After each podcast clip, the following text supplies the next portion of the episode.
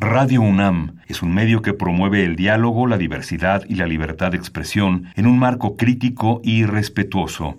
Los comentarios expresados a lo largo de su programación reflejan la opinión de quien los emite, mas no de la radiodifusora. Opciones educativas. Orientación vocacional. Arte y cultura. Deporte y salud. Esto es Brújula en Mano. El primer programa de orientación educativa en la radio una producción de la Dirección General de Orientación de Atención Educativa y Radio UNAM. Comenzamos.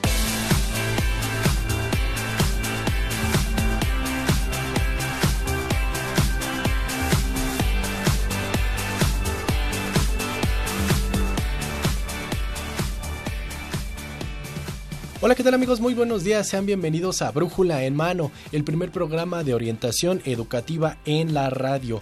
Hoy es lunes 23 de marzo 2020. Vamos a estar transmitiendo para ustedes nuestra emisión número 1236 a través del 860 de amplitud modulada y en internet en www.radiounam.com unam.mx.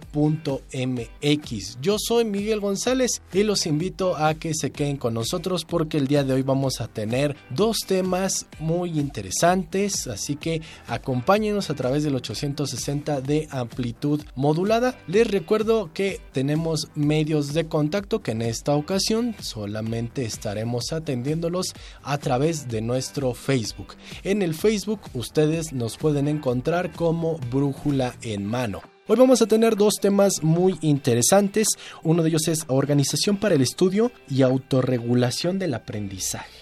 Y también vamos a recordar una charla que tuvimos con gente de esta licenciatura Ciencias Agroforestales, que fue un programa que transmitimos el día 24 de febrero de este mismo año. En estos micrófonos en aquella ocasión me acompañó el doctor Octavio Angulo Borja y nos estuvo también acompañando mi queridísima Socorro Montes. Así que vamos a recapitular un poco de esta licenciatura Ciencias Agroforestales. No se despeguen porque tenemos información muy importante. Así que nosotros arrancamos con...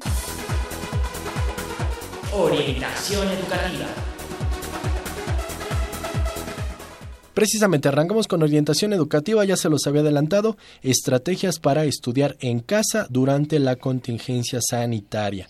Por eso tenemos la presencia, la voz de una persona que ustedes ya conocen, muy querida aquí en los micrófonos de Radio UNAM y de Brújula en Mano. Ella es la maestra Dora María García Martínez, académica orientadora de la Dirección General de Orientación y Atención Educativa. Dorita, ahora estás de este lado del micrófono como invitada. ¿Cómo estás? Bienvenida. Muy bien, pues con mucho gusto, como siempre, acompañándonos aquí en los micrófonos de este lado, con el mismo gusto y placer de poder compartir con nuestros amigos todo lo que hemos aprendido a lo largo del tiempo. Vamos a tocar este tema, uh, organización para el estudio y autorregulación del aprendizaje por supuesto, pues ahora que nuestros estudiantes van a estar en casa, pues tienen que tener conciencia de, de, muchos elementos y herramientas que tienen que adquirir para poder estudiar de manera autodidacta, de manera independiente y llevando a la conciencia todo lo que hacen para que su estudio sea eficaz. ¿Hay algo que eh, estudiemos en la casa o estudiemos en una aula que todos quisiéramos ser eficaces y exitosos cuando estudiamos? ¿Cuáles son las características que nos podrían decir que estamos llevando un aprendizaje eficaz y exitoso? Claro que sí. Como tú sabes, Miguel, el aprendizaje es un proceso complejo de pensamiento y de, y de comportamiento y por lo mismo existen diferentes elementos que inciden en él, ¿no? Elementos como la motivación, elementos como la voluntad, las actitudes, incluso las relaciones interpersonales, ¿no? Y procesos importantes que intervienen en el aprendizaje como la, la, memoria, la concentración.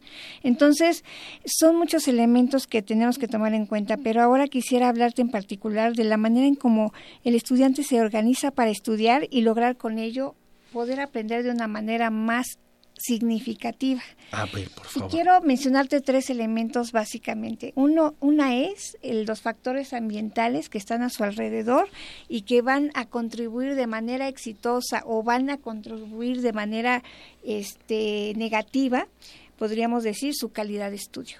Tú sabes que eh, los factores ambientales son fundamentales para el estudiante porque eh, la manera en cómo está constituyendo todo el ambiente que le rodea puede provocar algunas situaciones, por ejemplo, de desconcentración o incluso hasta de desmotivación. Entonces, el alumno tiene que tener muy mucho cuidado en estar en un lugar donde esté cómodo, bien sentado en un escritorio, con sus cosas a la mano, tiene que tener un ambiente en donde haya buena iluminación, tiene que haber incluso este haya luz natural, no un mobiliario adecuado, una temperatura adecuada, una serie de situaciones a su alrededor para que pueda eh, provocar que tenga un estudiante un estudio mucho más eficaz. Por ejemplo, me quedo en mi casa y entonces decido que mi recámara va a ser mi lugar de trabajo y que yo me voy a sentar en mi cama.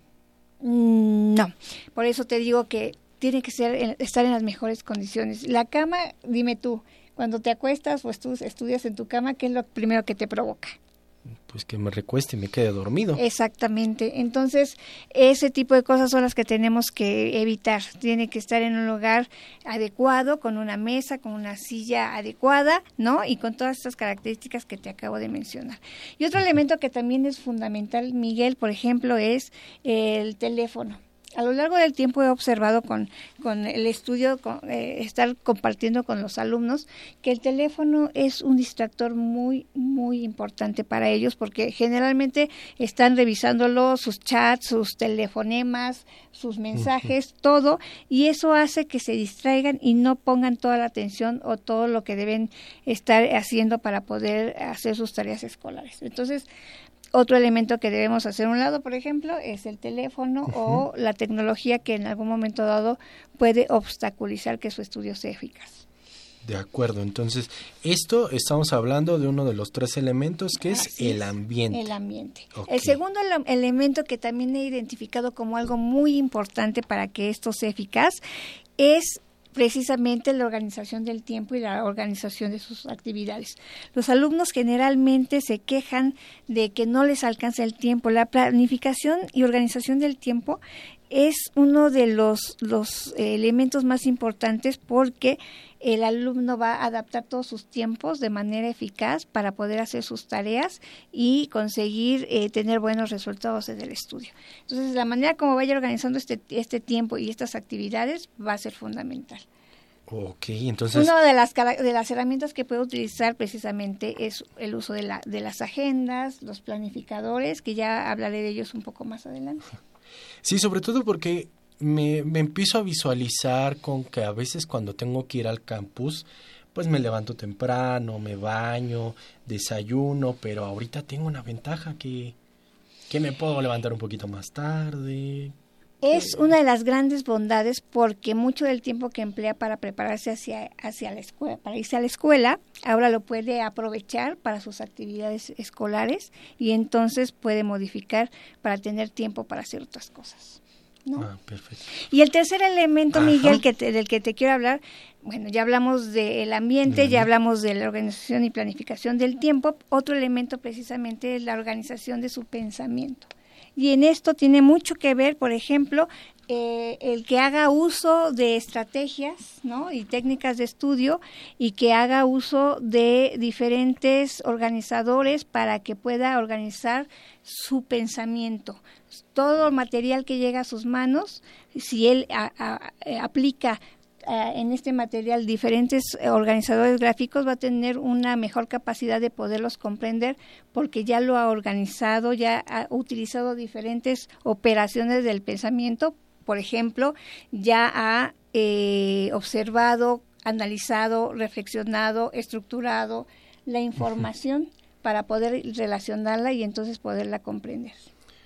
Me gustaría, Dora, no sé si, si quisieras también, si me lo permites, que viéramos claramente cómo podemos eh, eh, eh, hacer un plan, cómo podríamos tener en orden estos tres elementos, lo, ambiental, cómo podemos planificar y organizar nuestro tiempo, cómo podemos hacer esta agenda, esta, este tema del pensamiento. ¿Cómo le hago para no perder ritmo? Para que, para que lo mantenga, porque tal vez pueda sentir como un frenón de que estoy tomando un ritmo en la escuela y ahora estoy en casa y, no estoy muy acostumbrado a, a hacerlo yo mismo, sino llevo tal vez la guía de un profesor. Claro que sí. El, el, alumno de entrada tiene que empezar a, a, organizar sus tiempos de acuerdo a lo que ella, él vaya creyendo que es más importante. Por ejemplo, va a disponer el día a partir de, de puede disponer las actividades por materia, ¿no? Puede disponer las actividades por eh, la complejidad de las materias, ¿no? Y empezar por lo, lo que le es más difícil, o incluso puede empezar por prioridades. Él se va a poner de acuerdo con sus profesores, para ver cómo es que va a presentar sus trabajos. El, profesor va a tener la disposición de, a través de diferentes medios electrónicos, poder trabajar con sus alumnos.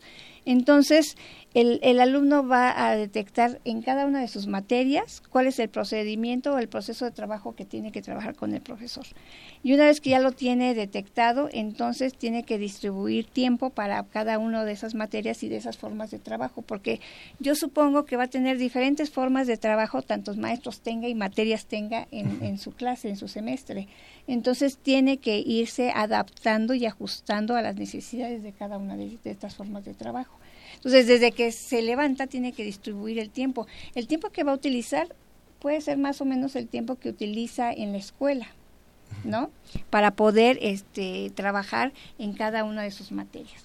Exactamente, entonces me, visualizo como si yo siguiera en, en, en mis clases tradicionales.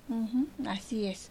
Y entonces, este, empieza, supongamos que el alumno empieza a trabajar por materia, ¿no? Entonces empieza por la materia A y tiene que revisar de acuerdo, en, la materia A el maestro lo que utiliza es una, una plataforma este, que él mismo creó o él mismo trabaja. Una de las plataformas, por ejemplo, puede ser eh, que en esa materia utiliza el, class, el este, Google Classroom. ¿no? Es, es una, una plataforma en donde el maestro puede subir actividades y entonces el alumno revisa cuáles son las actividades que le solicitan y se pone a trabajar en ello. Luego en la materia B tiene una manera diferente de trabajar el profesor, entonces él tiene que ajustar sus actividades a esa manera. Es ese maestro solamente se comunica con este alumno por chat y le pide mm. ciertas actividades y entonces tiene que organizar que, que, ya sabe que con ese maestro va a trabajar por chat. Y así tiene que identificar cómo va a trabajar con cada uno de sus maestros en, en las diferentes actividades. Ajá. Un, fíjate Miguel, hay, hay, hay un método que, que es muy, muy bueno porque yo creo que ayuda a los estudiantes a que sean muy productivos. Es el método de Pomodoro. ¿Lo, ¿lo habías escuchado? No, ¿eh?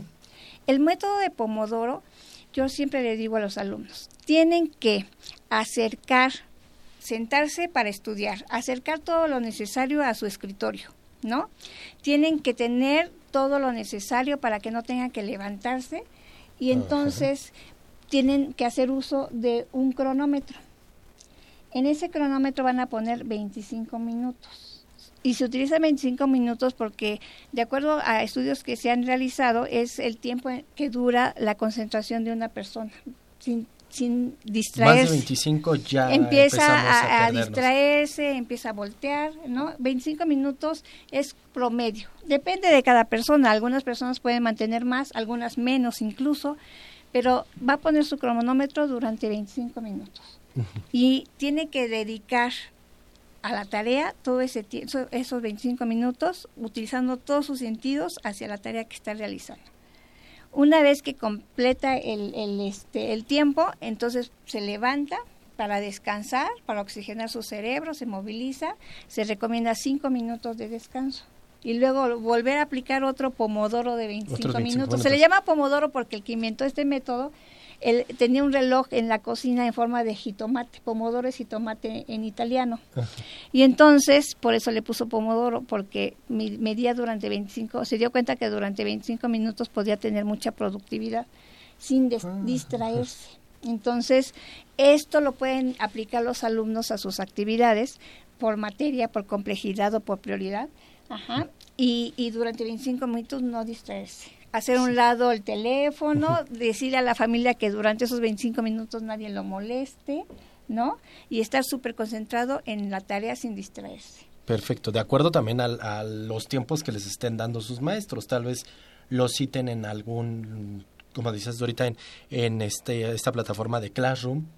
Sí, pero esos son atemporales. Lo, lo que significa Ah, es que ellos pueden ingresar a la, a la plataforma y en el momento que ellos quieran hacer la- ver las tareas que tienen, hacerlas.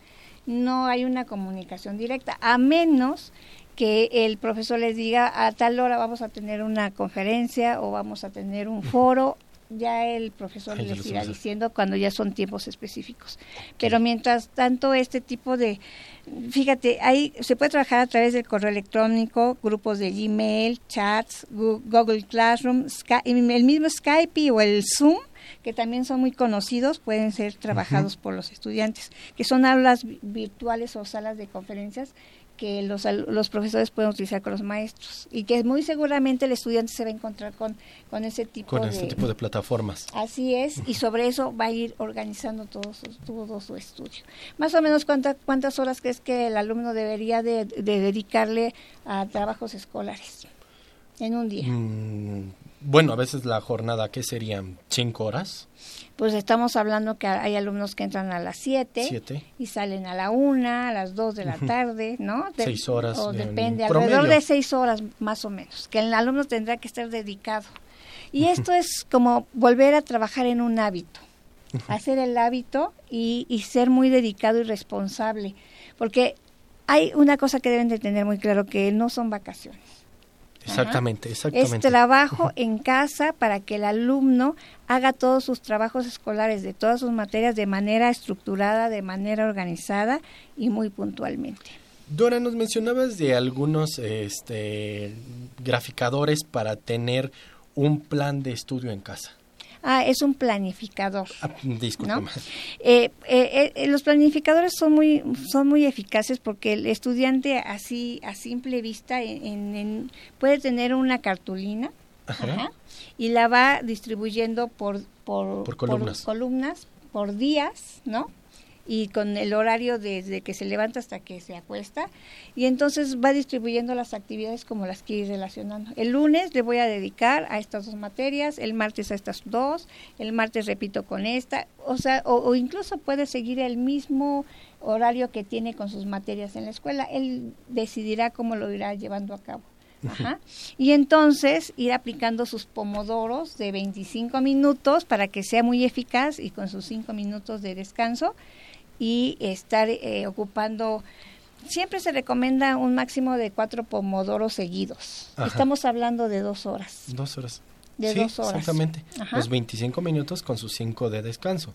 Así es, cuatro pomodoros. Ya después de cuatro pomodoros el cerebro se cansa, ¿no? Ajá. Y entonces se recomienda ya un descanso mucho más largo. En ese momento se puede levantar, puede ir a comer o a almorzar algo, ¿no? Distraerse un poco y luego volver a la tarea y regresar.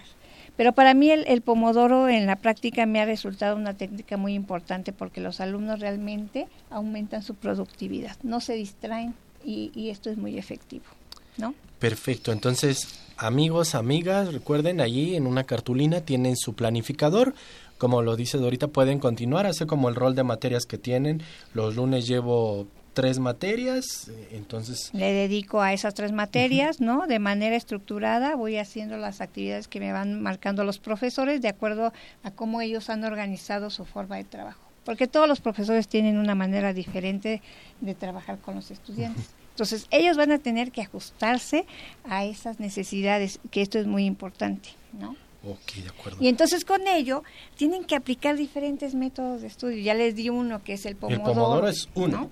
Otro es que dependiendo de las materias, ellos vayan aplicando. Por ejemplo, hay un método general de estudio que es muy eficaz también con los estudiantes, que, que hace que los alumnos, cuando, cuando tienen que realizar algún tipo de investigación, alguna lectura, fíjate que entre más uso hagas de los sentidos, el aprendizaje es más significativo. Generalmente, ¿qué es lo que pasa con los estudiantes cuando van, cuando, cuando están en la escuela y que van, van a presentar un, examen? Generalmente son alumnos que procrastinan, porque como no planean, dejan todo para el último, y en el último día empiezan a leer y a leer y a leer y a leer y a leer, y, lo, y ¿cuál es el, que algo se les que algo se les quede, ¿no? Para el siguiente día el examen. ¿Cuál es el sentido que utilizan ahí? Leer, leer, leer. La vista. La vista, solamente la vista. Y lo que se recomienda en, en, este, en este método es que no solamente es leer para que ocupes tus ojos, sino que utilices, por ejemplo, también el hablar, ¿no? Vas leyendo ¿no? Y vas extrayendo la información importante y le explicas en tus propias palabras. Ahí estás utilizando el sentido de la boca, ¿no? Después, al estar hablando con tus propias palabras lo que estás entendiendo de lo que estás leyendo, también te estás escuchando lo que estás diciendo y lo que estás diciendo. Entonces ya estás utilizando ahí otro sentido que es el oído. Ajá. Entonces ya no solamente estás viendo, estás hablando y estás escuchando. Y finalmente lo que tendrías que hacer es, es escribir el sentido del tacto. Porque cuando escribimos podemos tener una mejor comprensión de lo que estamos leyendo. Entonces leo, explico con mis propias palabras, me escucho, lo que estoy explicando y luego lo organizo en cualquier organizador gráfico, ya sea un mapa conceptual, una red semántica, un esquema de llaves, un diagrama de flujo. Lo que estoy aprendiendo lo puedo organizar en un esquema y eso hace que mi comprensión sea mucho más significativa. Entonces, cuando el alumno puede hacer eso, que pueda, entre más mayor uso haga de sus sentidos para poder realizar una tarea, su aprendizaje será mucho más significativo. Entonces, por eso es muy importante que las actividades que se lleven a, caso, a cabo no nada más se trate de leer y de escribir un resumen de lo que leyó, no, o sea, trate él de que intervengan todos sus sentidos para que pueda ir entendiendo y comprendiendo lo que está leyendo. Estos son unas, este, algunos métodos de estudio para que sea más significativa, sea más eficaz esta, esta labor que ustedes hacen, amigos. Y esto también tiene que ver un poco con el tema de la autorregulación, porque si continuamos nuestros estudios eh, en un salón de clases o si estamos incluso en esta en este periodo en el que, como decías Dora, no serán vacaciones, sino que estamos en una contingencia, debemos seguir estudiando porque no sabemos si regresando nos dirán, ¿saben qué? De una vez exámenes y, y vámonos, ¿no? Tenemos que ser estudiantes autorregulados. Así es.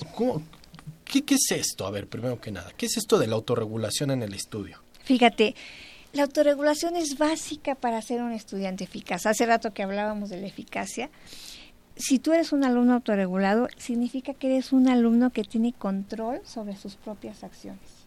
Y tiene un control consciente, sabe lo que hace, cómo lo hace, para qué lo hace, con quién lo hace. Ajá. Si tú tienes conciencia y control de lo que haces, si en algún momento dado lo que haces no te está funcionando, puedes hacer modificaciones. Ajá.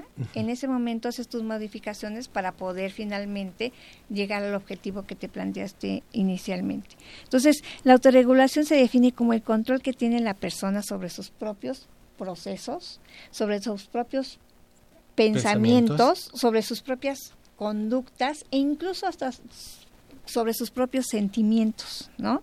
Entonces, esto, este control de, de, lo, de lo que hace sobre sus procesos, pensamientos, conductas y emociones, lo hace siempre para la consecución de una meta. O sea, un alumno autorregulado es un alumno que constantemente está cumpliendo metas. Ajá. Pero son metas que no nada más es me planteo una meta y ya, sino que tiene que tiene tiene que tener todo un plan de acción para poder cumplir con esa meta de manera exitosa. Entonces, esto, lo padre de la autorregulación es eso, que el alumno, cuando esté estudiando, tenga control sobre lo que está haciendo en cada una de sus materias. Sabe que en la materia A necesita tener estas herramientas, en la materia B tiene que tener estas otras habilidades, en la materia C, pues las dos habilidades juntas. O sea, sabe lo que tiene, lo que cada materia espera de él, qué habilidades tiene, ¿no? ¿Cuál es incluso hasta la actitud que tiene con cada uno de sus profesores y con cada uno de los contenidos que está aprendiendo? Entonces, el, el proceso de autocontrol es muy rico porque el alumno es, eh, está eh, de manera consciente teniendo control sobre todo ello. Y Dora, si yo ni siquiera sé hacia dónde voy, Digo, es que metí esa materia porque me sonó que era interesante, pero pues porque debía rellenar mi tira de materias. No sé ni siquiera qué espera el maestro de mí o sé que voy mal, pero ni sé cómo cambiarlo. ¿Hay algunas estrategias para que los chicos, las chicas puedan autorregularse? Sí, fíjate, Miguel, que la autorregulación hace que, que, que de una manera clara tú tengas puedas aplicar cuatro estrategias. La primera, auto, eh, la primera estrategia de autorregulación es que definas metas, metas bien específicas, metas bien eh, estables, realizables, organizadas. Ajá. A veces los alumnos tienen a, plantearse metas muy elevadas, entonces les cuesta luego trabajo cumplirlas. ¿Y qué pasa con ellos cuando no las pueden cumplir? Me siento frustrado. Se frustran, se desmotivan, ¿no? Entonces, por eso las metas tienen que ser metas bien realizables, ¿no? De acuerdo aunque sean pequeñas. Aunque sean pequeñas, pero realizables, realizables. ¿no? Y bien específicas. ¿No? Y, de preferencia que sean a corto plazo, porque si tú te planteas una materia a, largo plazo, pues en el camino se pierde la motivación. Entre más cercana sea a la meta, es mucho más rápido que la puedas cumplir y entonces la cumples y dices, ¡eh, la cumplí! Y te vuelves a, plantear otra meta y así. Constantemente estamos planteándonos metas. De hecho, se dice que el motor de la motivación es estarse planteando metas constantemente. Ese es uno. Segundo es que tienes que llevar a cabo un plan de acción para poder cumplir las metas. Entonces ahí es donde entran los planificadores, ahí es donde entran las agendas, ¿no? Yo tengo que hacer en una lluvia de ideas, a ver, tengo que hacer esto, esto, esto, tengo que eh, tener estos materiales, me voy a encontrar con estos obstáculos, ajá, pero tengo que hacer todo esto, todas estas cosas para poder cumplir con éxito mi, mi, mi meta. Perfecto. Entonces ahí en ese plan de acción me doy cuenta de todo lo que tengo a, la mano. Y tercero, pues he hecho, hecho a andar ese plan de acción, pero lo tengo que ir monitoreando o supervisando para ver si se está cumpliendo. Y sobre todo si se está cumpliendo en los tiempos que yo me eh, eh, que yo he planificado y, si, veo que no se está cumpliendo, entonces tengo que hacer un, eh, tengo que detenerme y decir, a ver, ¿qué, ¿qué es lo que no me está funcionando? ¿Qué es lo que no estoy haciendo bien? para que en ese momento hacer los ajustes. Esto es lo padre de la autorregulación porque el, el alumno puede ir haciendo ajustes. Si él está estudiando en casa, tiene que ir precisamente monitoreando qué está haciendo, cómo lo está haciendo y si realmente está teniendo buenos resultados. Si de repente se sienta una hora y después se, levanta y se va a su recámara a ver todas las series de Netflix que se encuentra por allí, luego regresa otra hora y luego se vuelve a ir y a revisar internet, o sea, está, está haciendo como, como, como pequeños eh, tiempos para el estudio y mucho tiempo para el placer, algo está pasando allí que no está funcionando. Entonces, si él está siendo consciente de esto y, es un alumno autorregulado o empieza a desarrollar características de autorregulación, él podrá saber qué es lo que está haciendo mal y tendrá que hacer cambios al respecto. Pues amigos, amigas, está esta información, la verdad es que debemos poner mucha atención porque Nuevamente les recuerdo, este no es un periodo vacacional. Las circunstancias nos han, nos han obligado a, quedarnos en casa, a permanecer ahí, y por eso es que eh, quisiera, Dorita, que para cerrar este, este bloque nos dieras algunas recomendaciones para los chicos, para las chicas que, ah, que ahora van a tener que quedarse en casa, pero que no descuiden sus estudios. Así es. Como bien tú dijiste, no es un, no, es un periodo vocacional, ¿no? Estamos en una contingencia que tenemos que tener responsabilidad y entonces es dedicarle al, al estudio y a las actividades escolares todo el tiempo que sea necesario. Es muy probable que regresando de la contingencia van a tener exámenes y si no llevan a cabo todo este proceso, imagínate tú lo que va a suceder. Así que regresamos y saquen una hoja, ¿qué? Ajá, exactamente, ¿no? Y y sobre todo que, que, hay muchos jóvenes que están ya regresando de nivel, que ya pasan de secundaria a preparatoria, de preparatoria a universidad. Entonces tienen que tener como esos eh, conocimientos bien establecidos, ¿no?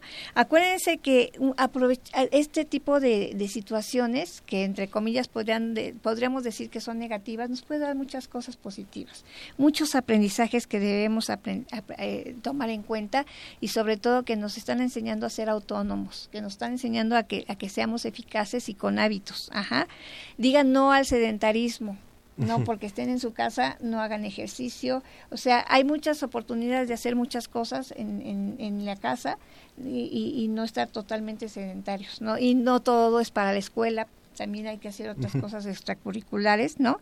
estar consciente de que, de que, de que debemos evitar las tentaciones porque los alumnos van a tener muchas tentaciones a su alrededor. Ajá, entonces ellos tienen que, que, ser conscientes de ello y tener mucha fuerza de voluntad para poder, poder diferenciar el tiempo de escuela, de estudio y el tiempo de placer o de otras cosas. Y aprovechar el tiempo. Ellos, yo sé, que tengo mucha confianza en los estudiantes porque, porque cuando ellos se dedican y se proponen, realmente alcanzan muchas cosas muy positivas. Pues amigos, amigos, como lo decía Dorita, eh, llegó el momento de demostrar que, estamos preparados, que podemos aprovechar el tiempo y que pueden ser alumnos autorregulados y que también pueden tener esta capacidad de crítica para decir, vengo medio mal, es un periodo para ponerme las pilas y regreso ya más que encarriladito para tomar y para que el maestro diga, oye, te cambiaron. No, eres, no eres el mismo. Así es, y acuérdense amigos, todos sus sentidos a todo lo que hacen. Entre más sentidos utilicen, ese aprendizaje va a ser mucho más significativo. No solo es leer, también es hablarlo, también es escucharse y también es escribirlo a través de cualquier organizador gráfico o estrategia de aprendizaje. Pues Allí está, amigos, eh, estén también al pendiente de lo que de lo que sus profesores les puedan estar estar informando, estén al pendiente de los medios y canales de comunicación del, de la UNAM, también redes sociales de sus escuelas, de sus facultades, eh, aquí ya también a través del Facebook de la DEUAE estaremos también compartiendo información, así que quédense al pendiente. Y que intercambien información con sus compañeros, no se sientan solos, hay mucha gente a su alrededor con, los que, con los cuales pueden platicar y, y, compartirse todo lo que investigan, pueden sacar cosas muy positivas pues ahí está amigos, vamos a, vamos a aprovechar este tiempo. Agradecemos a la maestra Dora María García, esta voz que ustedes ya conocen, académica orientadora de nuestra DEGUAE, que nos compartió esta información. Muchas gracias Miguel y muchas gracias amigos. Ya saben, a cuidarse y ser responsables a ser responsables. Vamos a hacer una pausa, regresamos con el doctor Ignacio Torres García, él es profesor en la Escuela Nacional de Estudios Superiores en Morelia, que nos va a hablar de esta carrera de ciencias agroforestales. Pausa y estamos de vuelta el primer programa de orientación educativa en la radio. Brújula en mano. Entrevistas, debates, eventos culturales y deportivos, académicos y recreativos, y todo lo que deseas saber sobre el campo de la orientación educativa. Escúchanos todos los lunes de 10 a 11 de la mañana. Por Radio UNAM 860 de amplitud modulada. Y en internet en www.radiounam.unam.mx. Brújula en mano, el primer programa de orientación educativa en la radio opciones educativas, información escolar, becas, bolsa universitaria de trabajo, servicio social, premios y reconocimientos, formación cívica, medio ambiente, salud y calidad de vida, turismo y Orientación educativa. Tenemos aquí este, un invitado de alto nivel, el doctor Ignacio Torres García. Él es profesor de la Escuela Nacional de Estudios Superiores de Morelia de la Universidad Nacional. Bienvenido, doctor. Muy buenos días, muchas gracias por la invitación. Por aquí estamos. Gracias que está aquí con nosotros para hablar de pues esta esta licenciatura es una nueva unidad de estudios, Octavio. Sí, y por qué es importante la creación de la carrera de ciencias agroforestales. Sí, pues fíjate que esta carrera se crea principalmente pensando en toda pues una acumulación de problemáticas tanto ambientales como sociales en el manejo principalmente de los territorios pensados para producir alimentos. Creo que en la actualidad eh, estamos viviendo pues una época llena de crisis eh, desde distintos ámbitos, pero en particular es este bastante paradójico que estamos en un momento en el cual se produce una gran cantidad de alimentos, sin embargo, la distribución y digamos eh, como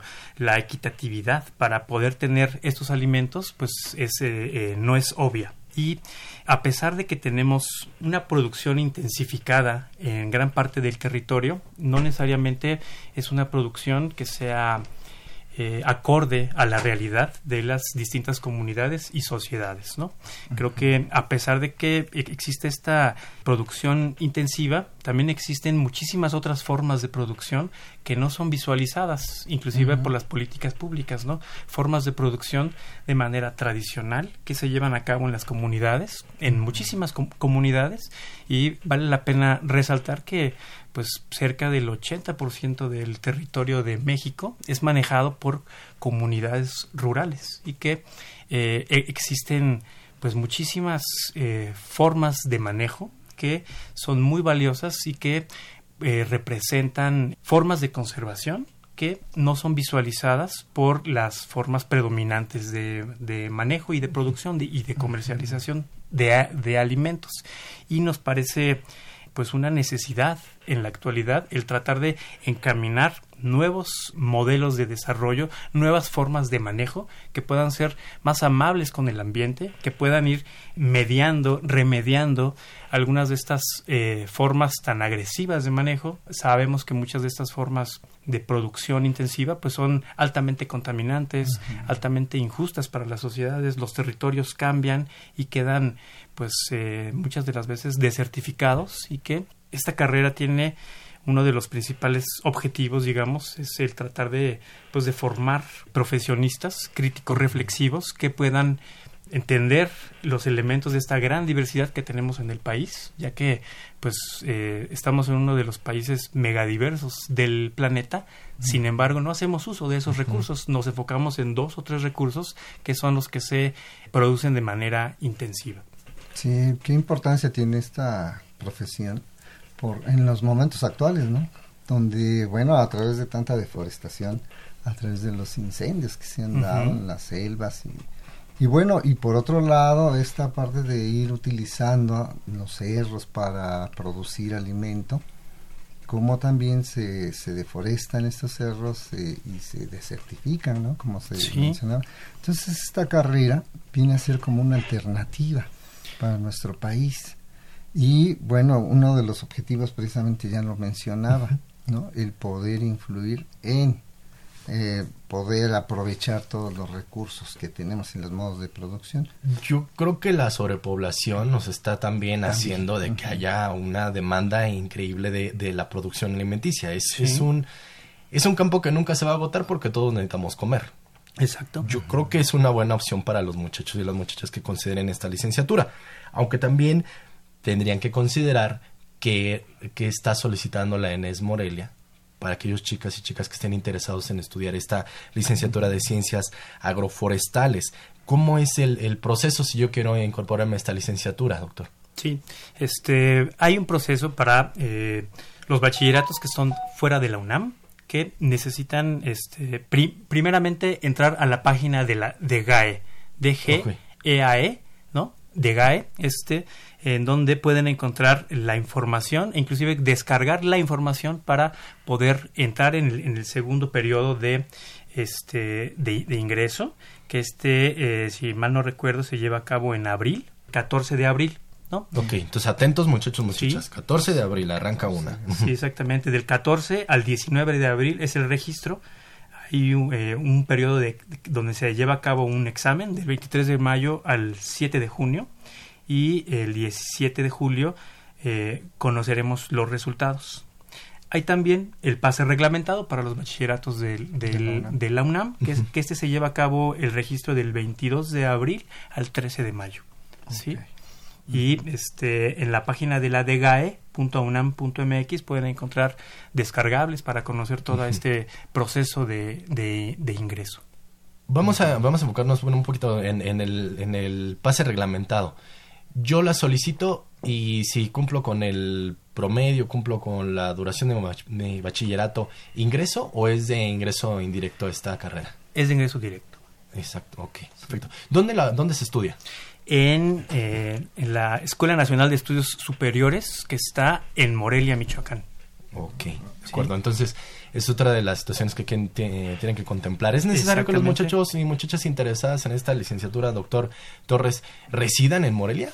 Sí, sí, efectivamente. Este, hay pues toda una comunidad de estudiantes de las distintas otras eh, 12 licenciaturas que se llevan allá, donde pueden este, vivir y hay, hay varios de los chicos que viven en conjunto y tienen roomies y todo esto y que pueden este, eh, acceder de manera relativamente fácil a conocer la información. Hay inclusive una, una página de Facebook que es Comunidad Enes Morelia, ah, ¿no? en, en, donde los chicos pueden preguntar, oigan, ¿cuáles son las opciones? Y alguien te responde algo, ¿no? Sobre alojo, costos, recomendaciones, ¿no? Cualquier tipo de, de, información que tiene que ver con este pues la vida eh, en la ciudad de Morelia. Me imagino que hasta las medidas de seguridad y lugares seguros, lugares donde Sí, efectivamente, pues eh, los chicos, chicas, chiques se comunican entre utilizando estos medios, ¿no? Justamente, pues como para tratar de, de estar más eh, en contacto y pues tener un poco más de, de seguridad. Y al mismo tiempo ir formando una comunidad, ¿no? Sí. Justo comunidad Enes Morelia es justo el nombre de este grupo de Facebook. para aquellos interesados también que le puedan, chicos y chicas, si ustedes están pues quisieran ingresar en esta licenciatura, pueden unirse e ir preguntando, no sé, eh, doctor Ignacio, usted, usted vive allá. Sí, yo, yo soy moreliano. Exactamente. Ah, eh, eh, ¿Esto por qué? Porque también quiero hacer la mención de que viene el doctor eh, Torres García desde la Enes Morelia exclusivamente para nuestro programa, para hablarnos de esta licenciatura y que nos comenta justamente que es interesante conocer más de las ciencias agroforestales. Sí, fíjate que uno de los puntos importantes, Miguel, que también apoya mucho la orientación de los jóvenes, es conocer cómo está organizado el mapa curricular para saber qué materias van a llevar, qué prácticas, inclusive hasta la forma de evaluación, cómo va haciendo el avance, los niveles que se van alcanzando.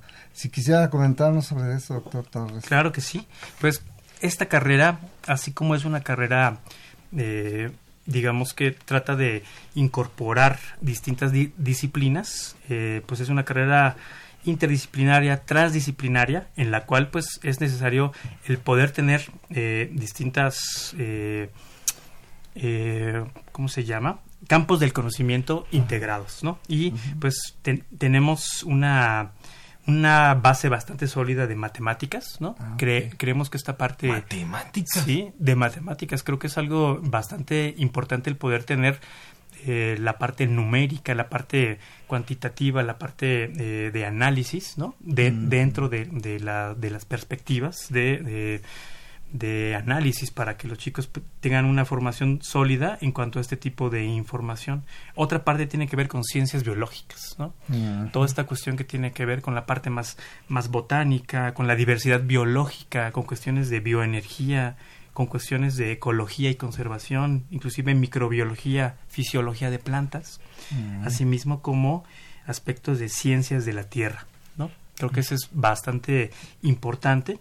Asimismo hay toda una carga interesante de ciencias agrícolas y forestales. Hay una gran mm. tradición aquí en México sobre el manejo de los bosques, pero solamente de, de visualizando como la madera, en este caso, eh, lo que tratamos es de integrar y no solamente visualizar a los bosques como madera, sino todo un espectro, un digamos, la parte ecológica. La parte e-, ecológica de servicios ambientales, pero también toda una parte muy interesante de, de, la paleta de opciones que, representan las múltiples especies que no se visualizan en el manejo forestal, ¿no? Pero asimismo una tradición agrícola, tratando de rescatar toda esta parte más agroecológica, ¿no? De las, de las nuevas formas de relacionarse con el ambiente para producir alimentos, ¿no? Esencialmente sí. Hay una parte que tiene que ver con formación científica. Nos interesa mucho que estén pues bien fundamentados en cuanto a el mecanismo científico de creación de información, ¿no? Y de comunicación de información, pero asimismo también de lectura y procesamiento de textos científicos hay toda una base que eso es parte del modelo NES que tiene que ver con lenguas extranjeras, ¿no? Y un, la que es de base pues es el inglés, el inglés, pero también hay opción para chicos, chicas, chiques que eh, estén, digamos, eh, pues que ya hablen inglés, por ejemplo, hay algunas otras opciones, como este, pues varios otros idiomas que se ofrecen en, la ENES sí, Me imagino que el chino también es como Sí, es el que sigue, te lo ves francés. Sí, Sí, sí, sí. Ay. E inclusive O sea, está la, la opción por ahí de poder estudiar purépecha, por ejemplo. Ah, ok, sí, Sí. o sea, este, también Sí. ya... Porque también, también hay, hay, un, hay un fuerte componente este, dentro de la carrera que tiene que ver con ciencias y humanidades. Ah, sí. con pe- perdón con ciencias sociales y, y humanidades ya que pues eh, no necesariamente estamos pensando en formar chicos que sepan la cuestión de la tecnología de como de punta sino también todas las tecnologías tradicionales es decir el conocimiento tradicional y poder ser sensibles a otras formas de conocimiento. El reconocimiento de formas ancestrales de manejo es algo que nos que, que se nos hace muy importante y que ha sido olvidado por eh, distintas patrones inclusive de gobierno, inclusive patrones comerciales y que nos, nos parece muy importante que eh, se puedan formar sociales eh, eh, para poder acercarse a las comunidades, para poder entender otras formas de conocimiento y, y asimismo eh, el poder servir como una amalgama entre este conocimiento tradicional y el conocimiento tecnológico de punta. Sí, y la, la importancia de esta área social humanística, ¿no? En el sentido de poder entender las culturas de las diferentes regiones de nuestro país y Exactamente. rescatar precisamente esos procesos que eh, tengo la impresión, amén de equivocarme, de que respetaban mucho la naturaleza, los procesos que se utilizaban nuestros ancestros para Sí. producir sus alimentos, Sí, exactamente. tanto para el cuidado de los animales como para la siembra. Entonces, como que esa parte se ha ido perdiendo a través de pues el desarrollo de la tecnología en la producción Ya me, regresaron porque yo estaba pensando en modificación genética, ah, algo así. No, no, no, no. No, pues el maíz Ay, ya tenemos ahí un problema, Sí. ¿no? No, de hecho, hay una forma, hay una parte también interesante que tiene que ver con cuestiones genéticas, ¿no? Que los chicos puedan conocer este los fundamentos de esta rama de la de la ciencia para conocer las implicaciones que pueden eh, tener el usar este tipo de herramientas Herramienta. para analizar los, los procesos y asimismo poder recomendar. Y no necesariamente estamos hablando de biotecnología eh, muy complicada, sino que por ejemplo, po- se pueden llegar a conocer procesos de domesticación, que son a final de cuentas manipulaciones artificiales genéticas que la gente ha hecho a lo largo del tiempo, como el mismo maíz, El como maíz. bien lo están mencionando, ¿no? Y que en, en realidad pues es tecnología tradicional que se ha practicado por milenios en nuestro país. Ah, perfecto, perfecto. No, Ah, es una formación completa, en realidad, multidisciplinaria. ¿no? Multidisciplinar. multidisciplinar. ¿Y habrá algunas áreas de especialización, de profundización en la que los chicos y chicas digan, yo me quiero ir por este sentido en mi carrera, además de la formación que, que ya tenía? Sí, pues eh, hay tres etapas, una básica, una media y una eh, avanzada, en, en la cual los chicos pueden escoger dos eh, áreas de profundización. Una es agricultura sustentable, ¿no? y esto tiene que ver justamente con cuestiones de eh, agroecología desde muchos puntos de vista. Hablemos de algunos temas como agricultura urbana y periurbana. No solamente nos estamos pensando en, en los bosques y en las áreas agrícolas rurales, sino también en el poder aprovechar espacios urbanos, que es algo que es una tendencia que está creciendo hoy en día y yo creo que son espacios que tenemos que recuperar para poder comer sano, ¿no? Cuestiones de bio- biotecnología, evaluación de sistemas de manejo, cuestiones de paisaje, territorio y sistemas productivos, eh, una carga bastante interesante sobre seguridad y soberanía alimentaria, ¿no? Este, Que es una de las metas. Exactamente. del gobierno actual, ¿no? Exactamente. Y otra de las áreas de profundización es la silvicultura social. Aquí lo que estamos incluyendo es básicamente el manejo de estas áreas forestales, el, el manejo de los bosques, pensando en una vi- visión de agroforestería que sea socialmente inclusiva para poder conocer cuestiones de ecología forestal, restauración forestal, digamos, eh, sobre el manejo comunitario de las de los territorios, visualizando la gran paleta de recursos que son olvidados. ¿no? Sí, exactamente. Sí. ¿Cuánto dura esta carrera? Esta carrera dura ocho semestres, ¿sí? Y la posibilidad es de estudios de posgrado. Este, Sí. ¿Se ha visualizado? Claro. Ajá. De hecho, este esta carrera tiene todas las formas de, de de titulación que existen en, en la UNAM y además tiene esta otra que tiene es como un pase directo hacia el, el posgrado. Sí, exactamente, que es como una forma de, de titulación. ¿no? ¡Wow! ¡Qué oportunidad tienen! Entonces, sí, porque al mismo tiempo que ingresan, obtienen el título. Me, es así el proceso, ¿no? Sí, creo que sí. No, pues está perfecto. Y bueno, otro de los de los puntos que también me interesan mucho, los que somos orientadores, y estamos ahí con los chavillos, una de las preguntas, ¿y dónde nos vamos a desarrollar, vamos a desarrollar nuestro trabajo profesional? Y en este caso, este, eh, ¿cuáles son estos campos ocupacionales que se han visualizado para esta licenciatura de agroforestales? Mira, por ejemplo, Octavio, nos interesa mucho que puedan ingresar chicos y chicas que eh, formen parte de una comunidad que son dueños de territorios agrícolas y forestales ah, y que en algún momento ellos puedan eh, autoemplearse y el, el poder eh, digamos, adherirse a las empresas sociales y comunitarias que ya existen en muchos de los territorios y que puedan, digamos, tener los elementos para poder insertarse en el manejo y la reorientación del manejo de sus territorios. Esa es una parte que hemos pensado este, bastante importante el poder incidir directamente con los manejadores, con los hijos de los manejadores que van a ser los manejadores del, futuro de todos estos territorios. Exactamente. Aunque no es exclusivo. No, no es exclusivo. Este es, es, ah, es, una parte, ese es como uno de nuestros objetivos, pero digamos que este, los chicos de investigación, eh, instituciones de educación superior, asimismo pueden trabajar en instituciones gubernamentales, pueden eh, conformarse como gestores y consultores agroforestales, ¿no? Pueden también, digamos, poder laborar en organismos internacionales y nacionales que tengan que ver con el manejo de los territorios, con el manejo forestal, con el, con el manejo agrícola, y poder reorientar este tipo de, de actividades en nuestro país.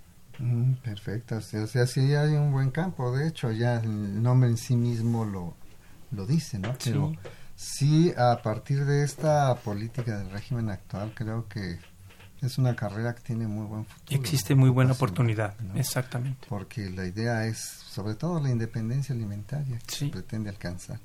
Y en ese sentido también, eh, pues, ¿qué características tendrían que tener estos jóvenes en cuanto a cierto perfil. Pero a mí me puse la preocupación, si no me gustan las matemáticas. No, pero es que, es las matemáticas son fundamentales. Claro. Sobre todo porque dan estructura al pensamiento. Exactamente. Entonces de ahí es que sí es importante, ¿no? Sí, sí, ¿Y cuántos semestres llevan matemáticas para aquí, Miguel? Este? ¿Cuántos semestres? para, para ver, porque dije, me, me, agrada, me llama la atención la producción, explotación de todo el, todo el recurso, todo lo que puede ofrecer, por llamarlo así, un, área, un bosque, sí. pero si no me gustan las matemáticas.